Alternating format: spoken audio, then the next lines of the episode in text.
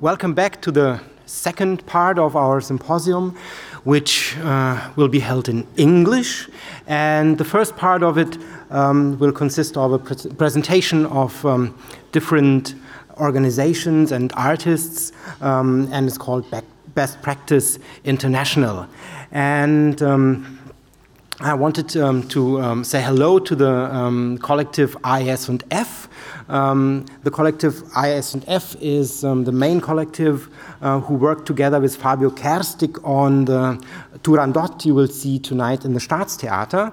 Um, but we also have an installation outside together with our digital Freischütz installation, and it's an installation that works with the 360 degree projection of the video material um, used in Turandot um, with a special sound um, composition that is specially made for this um, environment. So, um, may I ask um, someone from AES&F to come uh, to present this or to say a few words about this project that you can um, see all the time running outside in the th 360 degree panorama lab.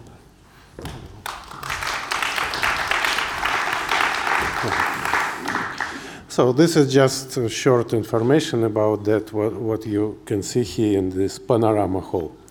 So when we were invited to make this uh, Turandot opera with uh, Fabio Kerstig, our concept was that uh, we will not make the direct, the literal illustration to libretto or to Gozzi's tale, uh, but will give some contemporary symbols, some metaphors of this uh, thema, thema of uh, women's uh, revenge, some scandals about Me Too movement, and so on and so on.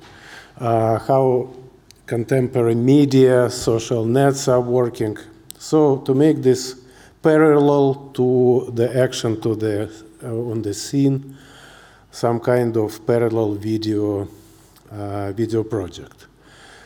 Uh, and so that was very logical for us when uh, we made this opera, just to take this video content and to create the contemporary music together with uh, composer Vladimir Rannev. This is contemporary Russian composer, where the Puccini music sounds as echo, just slight echo from, uh, from our times, because our idea was to put the subject of Turandot to the future, and the name of this video installation is Turandot 2070.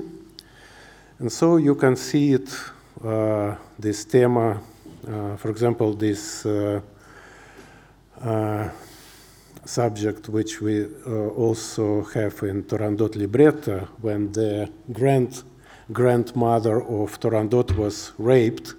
So this is our times. And uh, so in this video installation, we can see this 2070 uh, citation. So that's all. Thank you.